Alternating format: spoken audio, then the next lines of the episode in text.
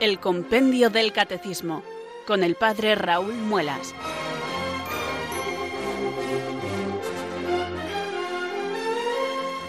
Muy buenas tardes, queridos oyentes de Radio María. Son las 4, las 3 en Canarias. Aquí comienza una nueva edición del Compendio del Catecismo. Reciban un saludo muy cordial desde Talavera de la Reina del Padre Raúl Muelas, que un día más les habla para estos micrófonos de Radio María, la radio de la Virgen, la fuerza de la esperanza. Sed todos bienvenidos.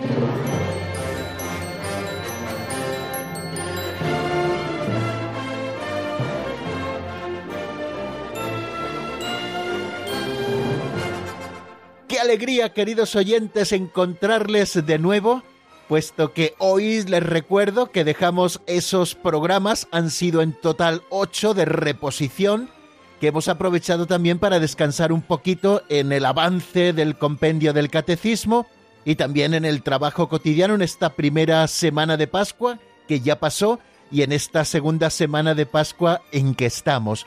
Hoy retomamos nuestro estudio habitual, el abrir el compendio del catecismo, el repasar lo que vimos en nuestro último día, al menos el último día en el que estuvimos avanzando, y el continuar estudiando números del compendio del catecismo para avanzar en la comprensión de la doctrina católica, algo que nos proponemos cada día cuando nosotros abrimos este nuestro libro de texto, así llamado Compendio del Catecismo de la Iglesia Católica, y espero que después de tantos días en los que no nos hemos visto así personalmente, sino que hemos estado tirando de archivo, repasando lo que dijimos a propósito de los misterios de la Pascua del Señor cuando lo estuvimos viendo en el credo, en esos artículos referidos a Jesucristo, especialmente los referidos a la resurrección, primero al descenso al lugar de los muertos, a su resurrección al tercer día, a la ascensión y también hemos estado viendo ayer y antes de ayer,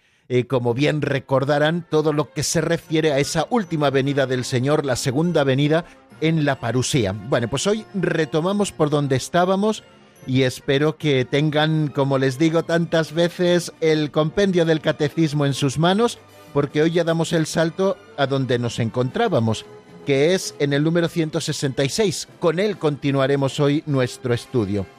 Estamos en el artículo en el cual rezamos así, creo, en la Santa Iglesia Católica y ya vamos avanzando en él porque antes de nuestro descanso de la Semana Santa y de la Semana de Pascua, pues ya lo estuvimos haciendo. Bueno, pero vamos a comenzar por orden como hacemos siempre, eh, después de decirles que estoy encantado de encontrarles nuevamente aquí en el estudio del compendio del catecismo y que retomamos eh, nuestros programas con mucha ilusión y con mucho ánimo, pues decirles que tenemos que empezar rezando, porque bien conocen que nadie puede decir que Jesús es el Señor si no es bajo la inspiración del Espíritu Santo.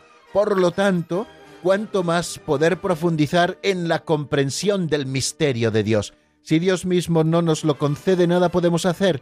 Por lo tanto, lo que tenemos que procurar es invocar al Espíritu Santo, pedirle que venga sobre nosotros, como ese Dios y don de Dios que a la vez es el Espíritu, que nos ilumine, que ilumine nuestro entendimiento y que también fortalezca nuestra voluntad para que podamos cumplir nuestro cometido, conocer mejor a Dios.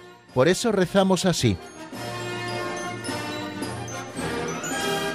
Ven Espíritu Santo, llena los corazones de tus fieles y enciende en ellos el fuego de tu amor. Envía Señor tu Espíritu que renueve la faz de la tierra. Oh Dios, que llenaste los corazones de tus fieles con la luz del Espíritu Santo, concédenos que guiados por el mismo Espíritu, sintamos con rectitud y gocemos siempre de tu consuelo. Por Jesucristo nuestro Señor. Amén.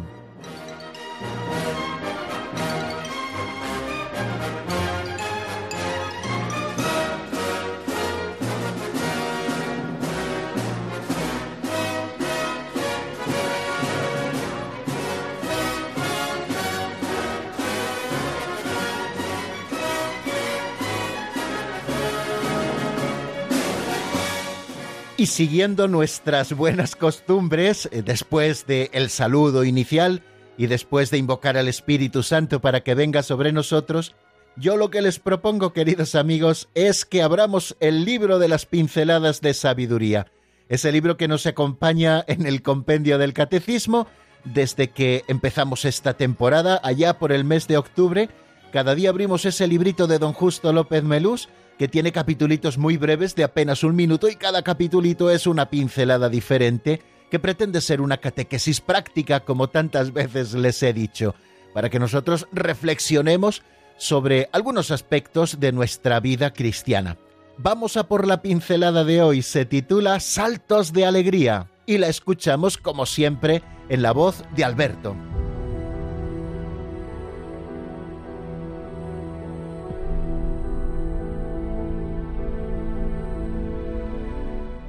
Saltos de Alegría. Habría que examinarse de cuando en cuando de algo tan serio como es la sonrisa. ¿He logrado durante el día suscitar la sonrisa de un enfermo, en un niño, en una persona angustiada? ¿He sabido reírme alguna vez de mí mismo? ¿Ante el triunfo y el gozo ajeno me he alegrado sinceramente? ¿He dedicado algún tiempo a mirar una flor, un pájaro que vuela o tantas maravillas de Dios? Si he tenido que reprender lo he hecho delicadamente con el tacto de la abeja que ni siquiera hace balancear la flor en la que se posa? ¿Sé unir mi risa a la de Dios creador? Pues también mi sonrisa puede ser creadora. Al comenzar la jornada, he pensado que Jesucristo resucitó de verdad y que yo resucitaré. Y si lo he pensado, ¿cuántos saltos de alegría he dado? ¿Solo uno?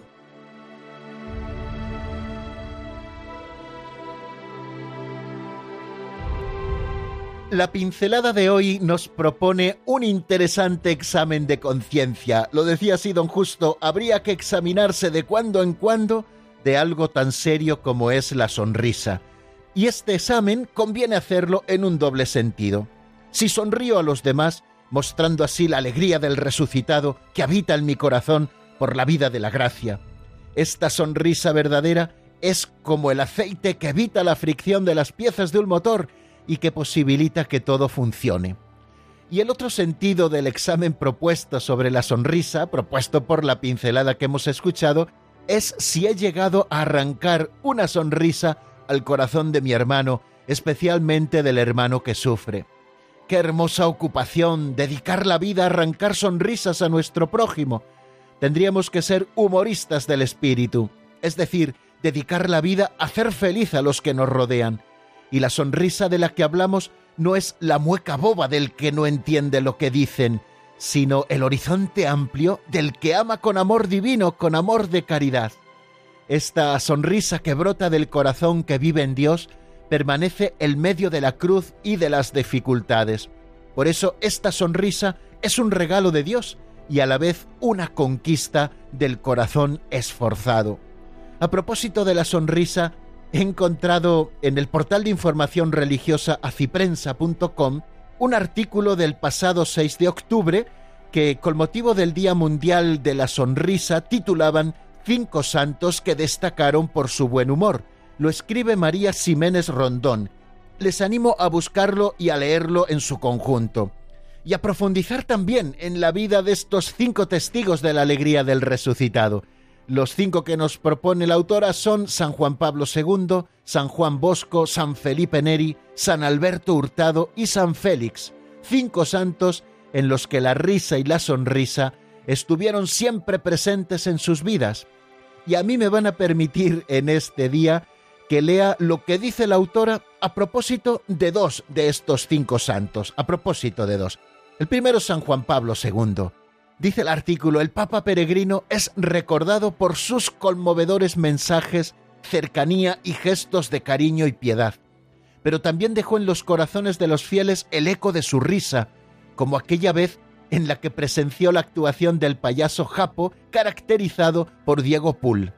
El payaso realizó seis espectáculos para el pontífice y en algunos vídeos se puede ver a San Juan Pablo II riendo a verdaderas carcajadas durante la ceremonia de canonización de San Juan Pablo II, celebrada en el año 2014 en Roma, el payaso protagonista de esta historia contó a Ciprensa que no hay imágenes grabadas del Papa riéndose tanto y gracias a eso tenemos la imagen de un Papa que era profundamente humano, muy alegre y muy simpático. Otro de los santos de los que nos habla es San Felipe Neri. San Felipe Neri es el patrón de los educadores y humoristas. Desde pequeño expresó su alegría y mostró tanta bondad que la gente solía llamarlo Felipín el Bueno. En 1533, a los 18 años, tuvo una experiencia mística que lo motivó a renunciar a una vida opulenta para seguir la llamada al sacerdocio. Entonces viajó a Roma para estudiar filosofía y teología, pero abandonó esta ocupación para dedicarse a ser catequista. Su sentido del humor y simpatía le ayudaron a realizar obras de caridad en hospitales, tiendas, bancos y otros lugares públicos para evangelizar. El día de su muerte, ocurrida el 25 de mayo del año 1595, su médico le dijo, Padre, jamás lo había encontrado tan alegre. Y el sacerdote de ochenta años respondió, Qué alegría cuando me dijeron, vamos a la casa del Señor. Bueno amigos, se nos pasa el tiempo y tenemos que continuar el programa estudiando el compendio. Así que tenemos que terminar esta reflexión sencilla sobre la pincelada de hoy. Estamos llamados a la santidad y la santidad ha de ser alegre. Recuerden aquel viejo dicho, un santo triste es un triste santo. Así que podemos afirmar que estamos llamados a la alegría. Y uno de los mejores medios para vivir y transmitir la alegría es con la sonrisa abierta y verdadera. Seamos, pues, santos sonrientes. Al comenzar la jornada, terminaba la pincelada que hemos escuchado, he pensado que Jesucristo resucitó de verdad y que yo resucitaré. Y si lo he pensado, ¿cuántos saltos de alegría he dado? ¿Solo uno?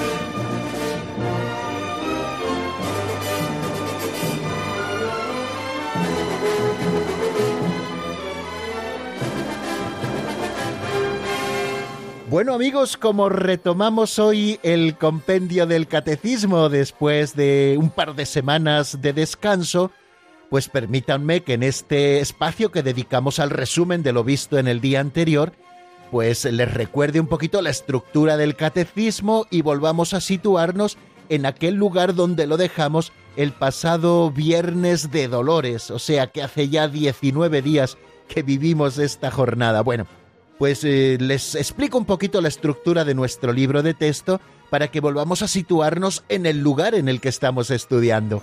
Nuestro libro de texto, que es el compendio del Catecismo de la Iglesia Católica, tiene cuatro partes.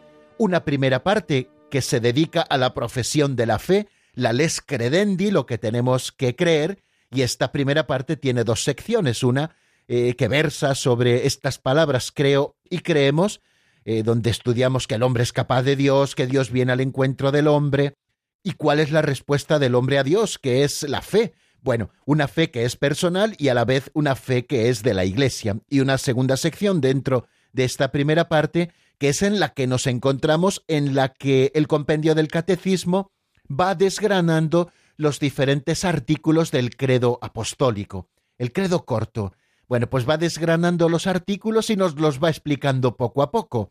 Bueno, pues eh, luego hay una segunda parte que es la celebración del misterio cristiano, la economía sacramental, los sacramentos de la Iglesia. Y luego hay una tercera parte que es la vida en Cristo, eh, donde nos habla de la vocación del hombre, que es la vida del Espíritu, y donde se nos habla también de los mandamientos de la ley de Dios, e iremos repasando esos distintos mandamientos para conocer mejor su contenido. Y luego hay una cuarta parte eh, titulada La oración cristiana, que primero estudiaremos la oración en la vida cristiana y por último iremos desgranando el Padre Nuestro como la oración por antonomasia, aquella que nos enseñó el Señor y que contiene todas las peticiones posibles eh, que nosotros podemos desarrollar en nuestra plegaria. Bueno, pues como ven, estamos todavía en la primera parte, en la sección segunda, y poquito a poco nos vamos acercando al final de esa primera parte el credo apostólico y los diferentes artículos que contiene. El credo, ya dijimos, tiene como una estructura tripartita, es decir, hay una primera parte, un primer capítulo dedicado al Padre, eh, que contiene un artículo del credo, después hay una segunda parte dedicada al Hijo, que contiene cinco o seis artículos, estoy citando de memoria y ahora mismo no los recuerdo bien, pero bueno, son cinco o seis artículos, Y después tenemos una tercera parte dedicada al Espíritu Santo y a la explanación de su obra, la Iglesia Católica, la comunión de los santos, el perdón de los pecados, la resurrección de la carne y la vida eterna. Estuvimos hablando del Espíritu Santo a partir del número 136 del compendio del Catecismo, cuando empezamos ese capítulo tercero, y estuvimos centrándonos en la tercera persona de la Santísima Trinidad, y después comenzamos a estudiar el artículo referente a la Santa Madre Iglesia Católica, con el que ya llevamos unas poquitas sesiones, creo, en la Santa Iglesia Católica. Ahí justo nos encontramos. Ya hemos visto muchísimas cosas a propósito del misterio que es la Iglesia Católica. En primer lugar, si lo recuerdan, y leo en el número 147 que designamos con la palabra Iglesia. Lo estuvimos diciendo, el significado de la palabra Iglesia, y luego nos acercamos a las imágenes que nos pueden hacer comprender desde la propia Sagrada Escritura lo que es la Iglesia. Eh, otros nombres, otras imágenes que en la Biblia se, se designa a la Iglesia. Después hablamos del origen y la consumación de la Iglesia, de cuál es la misión de la Iglesia, de en qué sentido la Iglesia es un misterio, y también hablamos de lo que significa que la Iglesia es sacramento universal de salvación. Después abrimos un nuevo epígrafe a propósito de la Iglesia y de este artículo de la fe, titulado La Iglesia Pueblo de Dios, Cuerpo de Cristo y Templo del Espíritu Santo. Como bien nos dice este título a propósito de la Iglesia, en varios números del compendio estuvimos estudiando estas tres imágenes complementarias que nos presentan en su totalidad el misterio de la Iglesia. La Iglesia como pueblo de Dios, referida al Padre, la Iglesia como cuerpo de Cristo referida al Hijo y la Iglesia como templo del Espíritu Santo. Estuvimos despacito hablando y desgranando el contenido de cada una de estas imágenes tal y como nos lo presenta el compendio del Catecismo de la Iglesia Católica.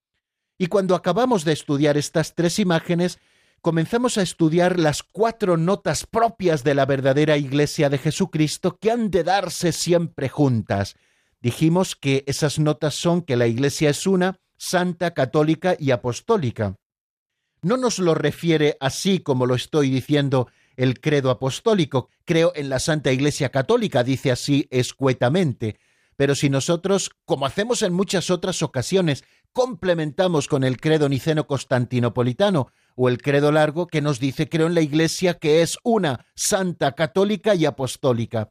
Estas cuatro notas eh, son tan importantes comprenderlas que en ella estamos. Ya estuvimos diciendo lo que significa que la Iglesia es una. ¿Por qué decimos que la Iglesia es una? Es una porque tiene como origen y modelo la unidad de un solo Dios en la Trinidad de personas, como fundador y cabeza Jesucristo, que establece la unidad de todos los pueblos en un solo cuerpo, como alma el Espíritu Santo que une a todos los fieles en comunión en Cristo, y la Iglesia tiene una sola fe, una sola vida sacramental, una única sucesión apostólica, una común esperanza y la misma caridad.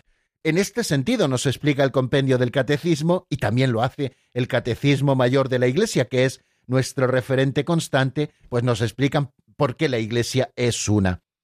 También estuvimos hablando de dónde subsiste esta única Iglesia de Jesucristo y dijimos que la única Iglesia de Cristo, como sociedad constituida y organizada en el mundo, subsiste en la Iglesia católica gobernada por el sucesor de Pedro y por los obispos en comunión con él.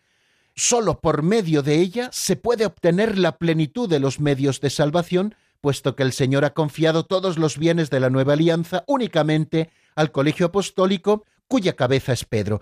Bien, eh, no nos vamos a entretener en lo que significa eso de subsiste y lo estuvimos explicando y en las otras qué y todo eso. Bueno, pueden ustedes recurrir a los podcasts que los tienen en la página web www.radiomaria.es y si ustedes lo desean repasar aquello que dijimos, porque hay un número también que dice cómo se debe considerar entonces a los cristianos no católicos.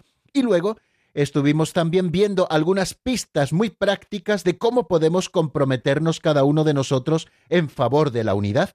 Todo eso a propósito de que la Iglesia es una.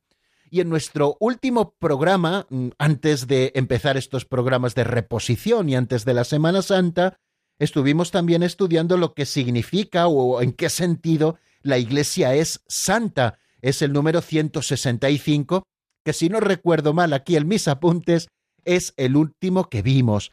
Bueno, ¿en qué sentido la Iglesia es santa? Nos dice el compendio del Catecismo las siguientes palabras. La Iglesia es santa porque Dios Santísimo es su autor. Esta es la primera razón de por qué decimos que la Iglesia es santa, porque el autor es Dios y Dios es el tres veces santo. Desde el Antiguo Testamento, ya en Isaías, se le proclama así a Dios como el tres veces santo, santo, santo, santo, es el Señor, Dios del universo. Y así también nosotros lo decimos en cada Eucaristía antes del momento central en que Cristo se hace presente en el pan y en el vino, en la transustanciación. O sea que la Iglesia es santa en primer lugar porque Dios Santísimo es autor, porque Cristo también, esta es otra razón que nos da el compendio del Catecismo, se ha entregado a sí mismo por ella para santificarla y hacerla santificante. Cristo ha sido la causa de la santificación de la Iglesia, puesto que con su sangre ha lavado nuestros pecados y ha convertido a la Iglesia en santa. Cristo, que es el esposo de la esposa que es la Iglesia, la ha constituido santa porque por ella se ha entregado Cristo, para santificarla y para darla también la facultad de ser santificante. Cristo no solo se ha contentado con hacer a la Iglesia santa, sino hacerla también santificante, es decir, con poder de santificar. Por eso Cristo ha unido así a la Iglesia como el cuerpo a la cabeza, o como el esposo a la esposa, para que ella, la Iglesia, lo reciba todo de Cristo y a la vez lo comunique así a la humanidad, engendrando nuevos hijos a la vida de la gracia, es decir, para engendrar nuevos hijos a la vida de la justificación, a la vida de la santidad. Por eso la Iglesia es santificante. Y también nos dice como razón este número 165 del compendio que el Espíritu Santo la vivifica con la caridad. La caridad es el amor de Dios. El amor de Dios es el que nos hace justos, queridos amigos, cuando nosotros podemos aceptarlo por la fe y el bautismo. Bueno, pues el Espíritu Santo vivifica a la Iglesia con la caridad. Y quien vive con la caridad vive informado precisamente en su fe y en su esperanza por esa caridad que es el amor que derrama sobre nosotros, sobre la Iglesia, el Espíritu Santo. Y luego nos dice también una serie de razones por la cual decimos nosotros que la Iglesia es santa. Eh, en la Iglesia se encuentra la plenitud de los medios de santificación. Quizá en otras comunidades cristianas puedan encontrarse algunos medios de santificación, pero en la Iglesia católica en la cual subsiste la única Iglesia de Jesucristo, encontramos la plenitud de los medios eh, de la santificación. ¿Cuál es esa plenitud de medios de la santificación? Bueno, pues son los sacramentos, que son los cauces, los canales a través de los cuales nos llega a nosotros la vida de Dios. Son también los carismas con los que Dios mismo, a través del Espíritu Santo, enriquece a la Iglesia y la va construyendo. Bueno, pues todos esos medios los encontramos en plenitud en la Iglesia, los medios de santificación. También nos dice que la Iglesia es santa, el número 165, y estamos repasando lo que ya vimos, porque la santidad es la vocación de cada uno de sus miembros y el fin de toda la actividad de la Iglesia. Efectivamente, decimos que tenemos una común vocación por nuestra vida cristiana, y esa común vocación es la santidad. Estamos llamados a ser santos todos, eh, los pastores de la Iglesia, el Papa, los obispos, los sacerdotes, los diáconos, los fieles laicos, casados, solteros, viudos, jóvenes, mayores, todos estamos llamados a la santidad y también eh, los religiosos, aquellos que se consagran al Señor en un instituto religioso, en un instituto secular o en una sociedad de vida apostólica o en las nuevas formas también de vida religiosa. Todos tenemos una común vocación dentro de esa segunda vocación en la Iglesia, que es la santidad, que está unida a nuestro bautismo. Precisamente lo que la Iglesia quiere es llevar ciudadanos al cielo, que todos constituyamos en plenitud, cuando llegue la plenitud del reino al final de los tiempos, una sola familia en torno a Dios, la sola familia de toda la humanidad en torno a Dios. Bueno, pues precisamente para esto está la Iglesia, para fomentar la vocación a la santidad y toda la actividad que la Iglesia hace está precisamente en función de que la santidad llegue a los fieles y que los fieles puedan vivir su vocación a la santidad. Sigue dando razones el número 165, y no me entretengo mucho en ellas. Cuenta en su seno con la Virgen María y con innumerables santos como modelos e intercesores. Fijaros la Iglesia Santa porque en ella hay muchos santos, comenzando por nuestra Madre del Cielo, la primera de todos ellos, la primera discípula de Jesús, la que lo concibió antes por la fe, incluso antes de concebirlo en su seno, la que se unió desde el primer momento a Jesucristo, la que siempre permaneció fiel, incluso en los momentos de la oscuridad de la fe, la que estuvo junto a la cruz, la primera en recibir la visita del resucitado, la que permaneció junto a la iglesia orante a la espera del Espíritu Santo, la Virgen Santísima, y también los santos, los que se han configurado con Cristo y ya gozan con Él en el cielo y son modelos e intercesores nuestros. Por eso la Iglesia Santa, porque ellos que son la Iglesia Celeste, forman parte de esta Iglesia nuestra, los mejores de entre los nuestros. También sigue diciendo el compendio del Catecismo, la santidad de la Iglesia es la fuente de la santificación de sus hijos, los cuales aquí en la tierra se reconocen todos pecadores, siempre necesitados de conversión y de purificación. Por supuesto, creo que es un buen colofón a este número 165 eh, que estamos repasando en qué sentido la Iglesia es santa. Esta santidad de la Iglesia, que por definición es así, de hecho, hubo un oyente muy simpático que yo utilicé en un momento, eh, pues eh, tal y como la utiliza alguno de los padres de la Iglesia, esa expresión que la Iglesia es santa y pecadora, me dijo, bueno, mm, bien, lo entendemos como expresión, pero en realidad no puede ser así. Efectivamente, la Iglesia, por definición, es santa. Somos nosotros, cada uno de nosotros, los que somos pecadores. Pero bueno, a propósito de esto, pues eh, lo deja como muy claro. La santidad de la Iglesia es la fuente de la santificación de sus hijos, los cuales aquí en la tierra nos reconocemos pecadores porque siempre estamos necesitados de conversión y de purificación. Nosotros somos los pecadores. En ese sentido, pues decimos de una manera figurada que también la Iglesia es pecadora porque los que la constituimos somos pecadores, aunque efectivamente por definición tenemos que decir que la Iglesia es santa por todas esas razones y por muchas más que nos dice el número 165 del compendio del Catecismo. Nos hemos alargado un poquito en el resumen, pero creo, queridos amigos, que merecía la pena porque llevamos tantos días sin avanzar y también intercalando algunos programas de reposición a propósito de lo que significaba la resurrección de Jesucristo, etcétera, que a lo mejor nos habíamos perdido un poquito y creo que con este resumen un poquito amplio volvemos otra vez a reencontrarnos para continuar hacia nuevos horizontes. Pero antes de hacerlo, les animo a que escuchen conmigo y así puedo beber un poquito de agua para recobrar fuerzas para la segunda parte de nuestro programa en la que seguiremos con el número 166. Les animo a escuchar esta canción del grupo Adoración por Siempre titulada Mi razón de vivir. Está sacada del álbum así llamado Mi razón de vivir Enseguida estamos nuevamente juntos.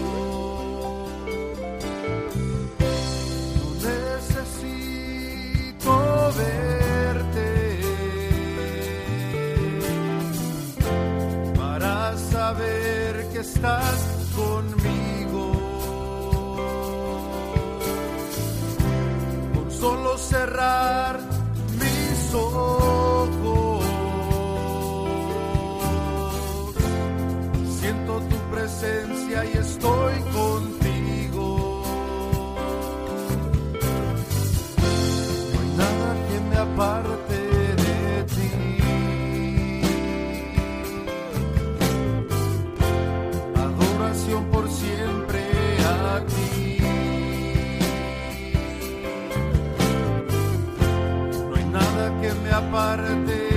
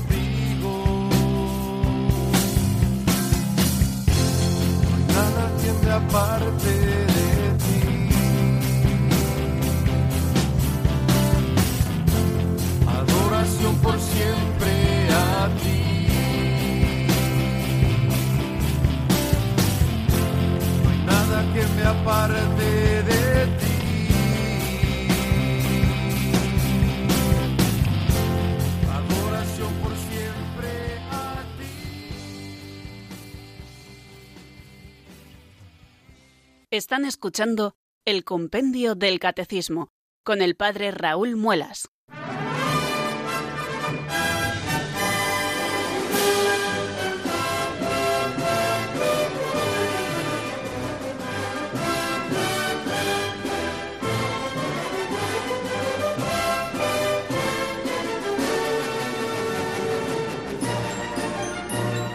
Poquito a poco, queridos amigos, vamos eh, engrasando la maquinaria para que funcione perfectamente. Ya saben que no es lo mismo presentar y despedir un programa, como hemos estado haciendo estos días de atrás en las reposiciones, como hacer un programa completamente, como ya estamos haciendo hoy, para continuar con nuestro estudio del compendio del catecismo.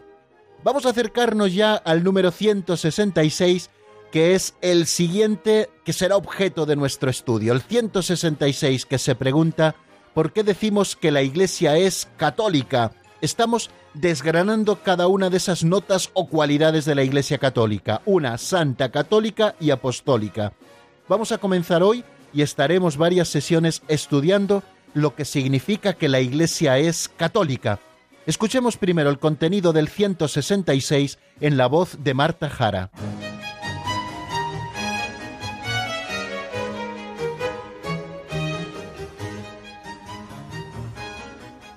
Número 166. ¿Por qué decimos que la Iglesia es católica? La Iglesia es católica, es decir, universal, en cuanto en ella Cristo está presente. Allí donde está Cristo Jesús está la Iglesia católica. La Iglesia anuncia la totalidad y la integridad de la fe, lleva en sí y administra la plenitud de los medios de salvación, es enviada en misión a todos los pueblos pertenecientes a cualquier tiempo o cultura,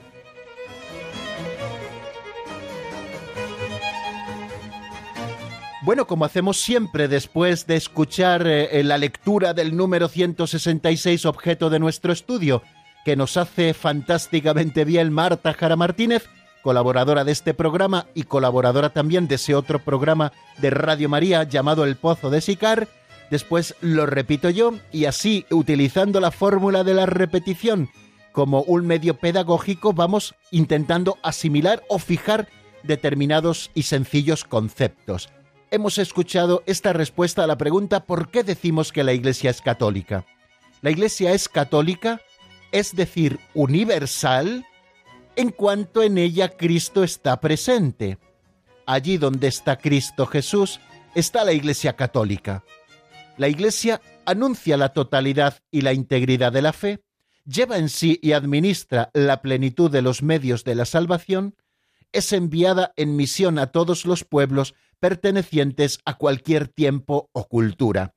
Ya ven que, como hace siempre el compendio del catecismo, en poquitas palabras nos anuncia muchísimas cosas. La primera es la definición de lo que significa católica. La palabra católica viene del griego católicos, eh, que luego pasó al latín catholicus y que así ha pasado también a las lenguas vernáculas, por lo menos eh, al español, que es católico, al italiano católico, o también al francés catholic. Bueno, pues eh, como ven, es una palabra que casi casi ha pasado eh, como se empleaba en griego hasta nosotros. Etimológicamente significa universal. La palabra católicos está formada por dos términos, el término kata, que significa según, y los que podemos traducirlo por todo, ¿no? Según, según el todo, eh, significa universal, ¿no? Como ven, es muy clara la definición. Eso significa etimológicamente la palabra católico, es decir, universal. Y es lo primero que nos explica, queridos amigos, ese número 166 del compendio del catecismo al que ahora nos estamos eh, asomando. La palabra católica significa universal, así lo dice también el Catecismo Mayor de la Iglesia, en el sentido de según la totalidad o según la integridad. Y si decimos que la Iglesia es católica, lo hacemos en un doble sentido, eh, porque Cristo está en ella y por lo tanto tiene la universalidad eh, de los medios de la salvación, que al final todos nos vienen del Padre por Cristo en el Espíritu, y también en otro sentido decimos que es católica porque ha sido enviada en misión a la totalidad del género humano. Cuando decimos que la Iglesia es católica, muchas veces casi que solo estamos haciendo referencia a este segundo sentido del que ahora les hablo, que la Iglesia es católica porque está eh, dispersa por el mundo entero, porque en el mundo entero está la Iglesia, porque ha sido enviada a todos los hombres. Entonces tenemos que tener a la vista como ese doble sentido que ya aparece también en el número 166 del compendio del catecismo, en el cual nosotros decimos que la Santa Iglesia es católica.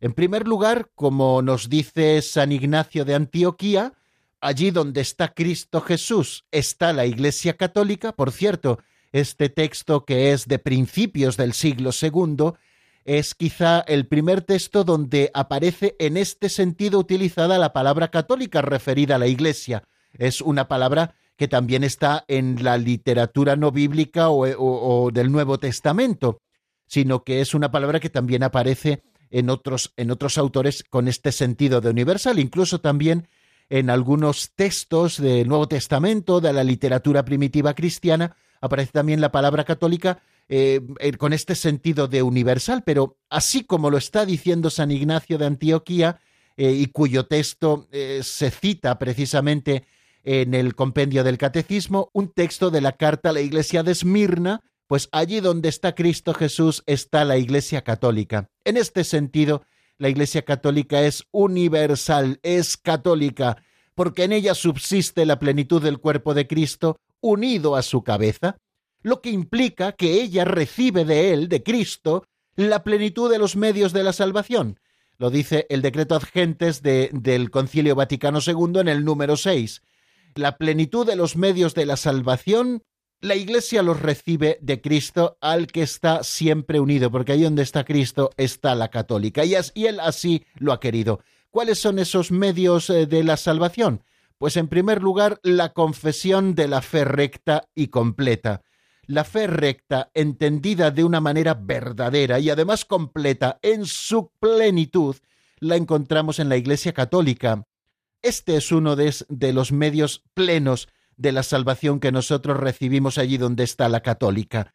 También la vida sacramental íntegra. En la Iglesia están los siete sacramentos instituidos por Cristo para comunicarnos la gracia. Y nos dice también el Catecismo Mayor de la Iglesia al hablarnos de esa plenitud de los medios de la salvación, que también está el ministerio ordenado en la sucesión apostólica.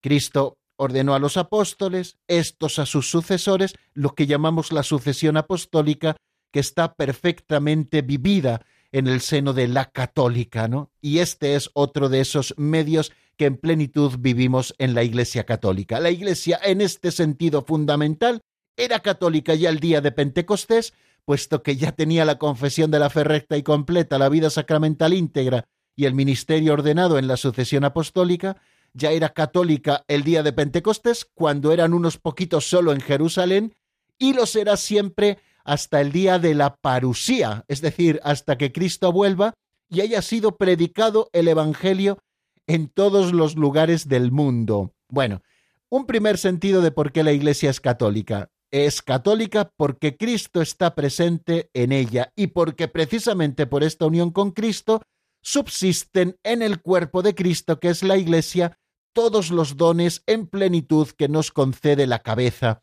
¿Cuáles son esos medios de la salvación que en plenitud encontramos en la católica? La confesión de la fe recta y completa, la vida sacramental íntegra y el ministerio ordenado en la sucesión apostólica. En este sentido, la Iglesia es católica desde el principio. Y luego hay un, un segundo sentido de la palabra católica, también universal, que es porque la Iglesia ha sido enviada por Cristo en misión a la totalidad del género humano. Recuerden las palabras del evangelista San Mateo en el capítulo 28, versículo 19. Es lo que Jesucristo ordena a sus apóstoles. Id al mundo entero y proclamad el Evangelio de la salvación. Id al mundo entero. La Iglesia tiene una misión universal, es decir, de llegar a todos los hombres de todos los tiempos. Fijaros de qué manera tan bonita nos lo dice la Constitución dogmática del Concilio Vaticano II, Lumen Gentium, en su número 13. Todos los hombres están invitados al pueblo de Dios, dice el concilio. Por eso, este pueblo uno y único ha de extenderse por todo el mundo a través de todos los siglos, para que así se cumpla el designio de Dios, que en el principio creó una única naturaleza y decidió reunir a los hijos dispersos. Bueno, Dios que ha creado a la humanidad como un solo cuerpo, a todos los hombres unidos por unos vínculos especiales, puesto que de su mano hemos salido todos y compartimos esa misma naturaleza, que estamos hechos a imagen y semejanza de Dios, Dios ha querido crear un pueblo uno y único, y precisamente el instrumento para reunir a ese pueblo de Dios disperso por el pecado es la Iglesia. En este sentido, este pueblo es uno y es único, por definición tiene que ser único porque está llamado a reunir a los hijos de Dios dispersos en un solo pueblo. Y continúa diciendo Lumen Gentium 13 un poquito más adelante, este carácter de universalidad que distingue al pueblo de Dios es un don del mismo Señor. Gracias a este carácter, la Iglesia Católica tiende siempre y eficazmente a reunir a la humanidad entera con todos sus valores bajo Cristo como cabeza en la unidad de su espíritu. Fijaros, este carácter de universalidad que distingue al pueblo de Dios es un don del mismo Señor. La universalidad no es la habilidad para haber llegado a todos los hombres de los evangelizadores de la Iglesia, no, la universalidad es un don que Jesucristo mismo, que Dios mismo ha dado a la Iglesia, es un don del mismo Señor. Y gracias a este carácter universal, la Iglesia católica tiende siempre y eficazmente a reunir a la humanidad entera con todos sus valores bajo Cristo como cabeza en la unidad del Espíritu Santo. Bueno, como ven amigos, eh, vamos diciendo ya algunas cosas de esta nueva nota de la Iglesia que hemos empezado a estudiar, que la Iglesia es católica. Lo primero que hemos hecho con el número 166 es asomarnos a lo que significa este término. El término católico significa universal y lo expresamos en un doble sentido. La Iglesia es católica, es decir, es universal en un doble sentido, porque Cristo está presente en ella y por lo tanto en ella subsisten esa plenitud de los medios de salvación que Cristo la ha comunicado, la universalidad de los medios de la salvación, que son la confesión de la fe recta y completa, la vida sacramental íntegra y el ministerio ordenado en la sucesión apostólica, y también la Iglesia es católica en un segundo sentido, la Iglesia es católica porque ha sido enviada por Cristo en misión a la totalidad del género humano. La Iglesia es el instrumento para volver a reunir en la unidad al pueblo de Dios disperso, en un solo pueblo único, que es la Iglesia. Pues creo que hasta aquí, queridos amigos, vamos a dejar en este momento de avanzar en el estudio. Les doy un número de teléfono. Hoy sí volvimos a abrir los teléfonos después de nuestro periodo de vacaciones para que ustedes puedan intervenir y es el 91005 9419 91005 9419. Llámenos que estaremos encantados de hablar con ustedes, de escuchar sus preguntas o su pequeña reflexión a propósito de lo que estamos diciendo o alguna experiencia al hilo de lo que nosotros explicamos, pues estaremos encantados de que ustedes enriquezcan con sus preguntas o sus intervenciones breves pues eh, este compendio del catecismo que, como les digo, hacemos entre todos. Vamos a escuchar, si les parece, mientras ustedes van marcando algunos compases, de una canción titulada Hoy quiero alabarte de un grupo llamado 4x7 y el álbum del que está sacada esta canción se titula Profetiza. Enseguida estamos nuevamente juntos en el 91 005 94 19.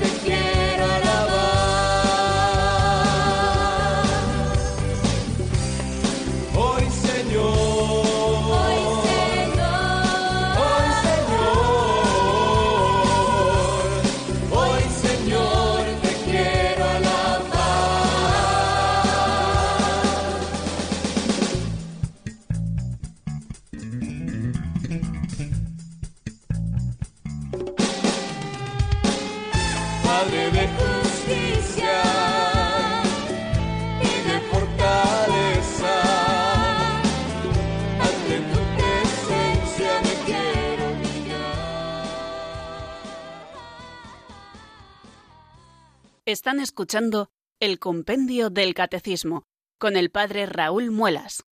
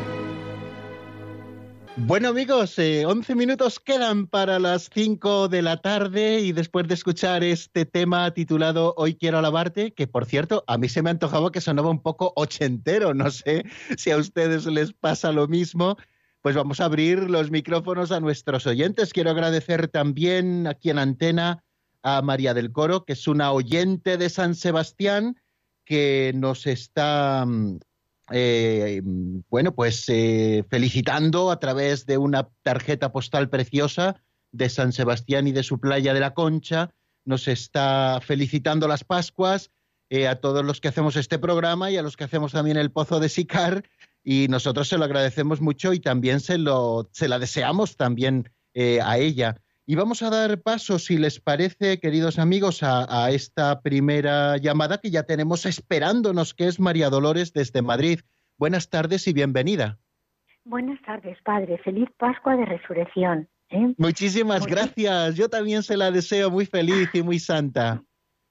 eso es, muy, muy santa. ¿eh?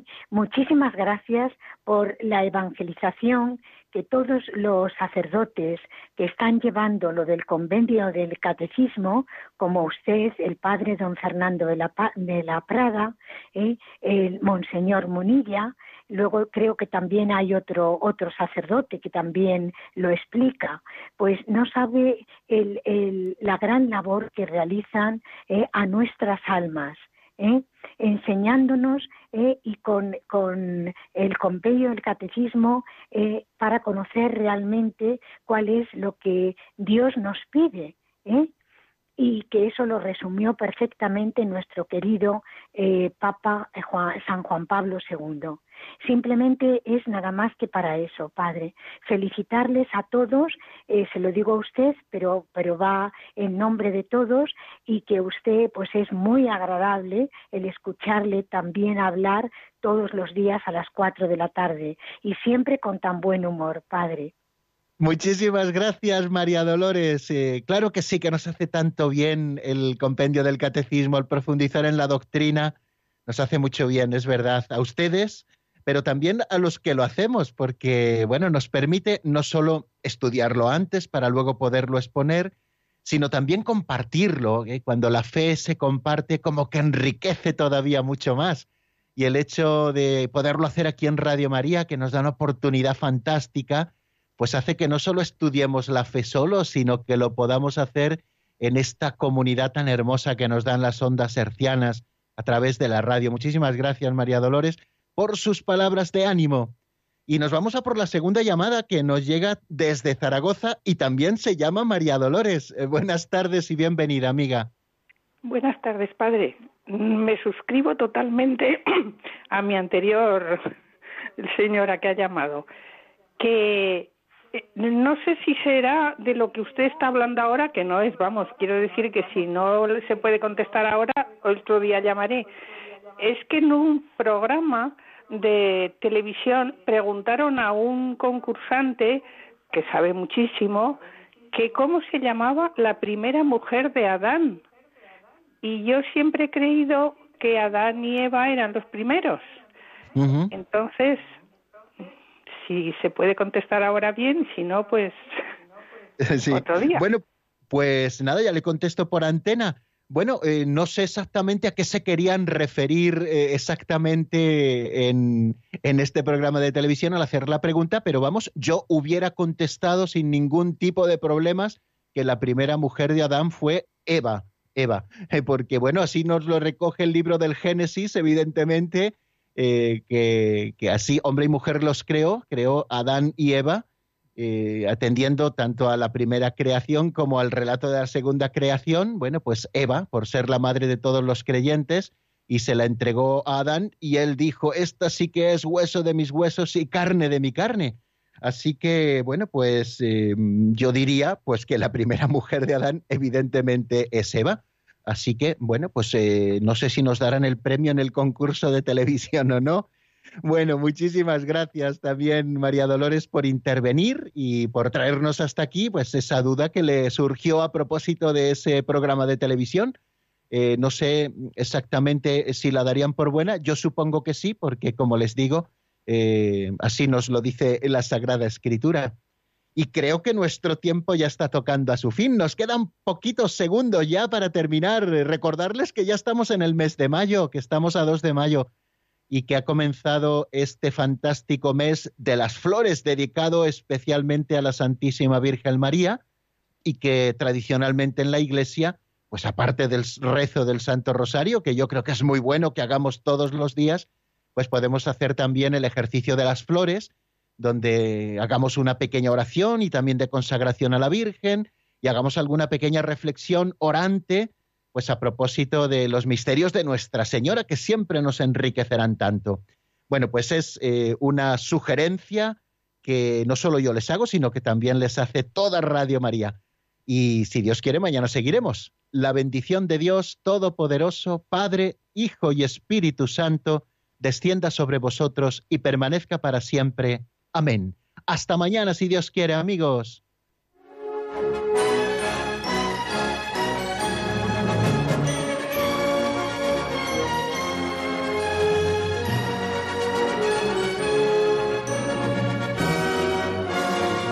El Compendio del Catecismo con el Padre Raúl Muelas.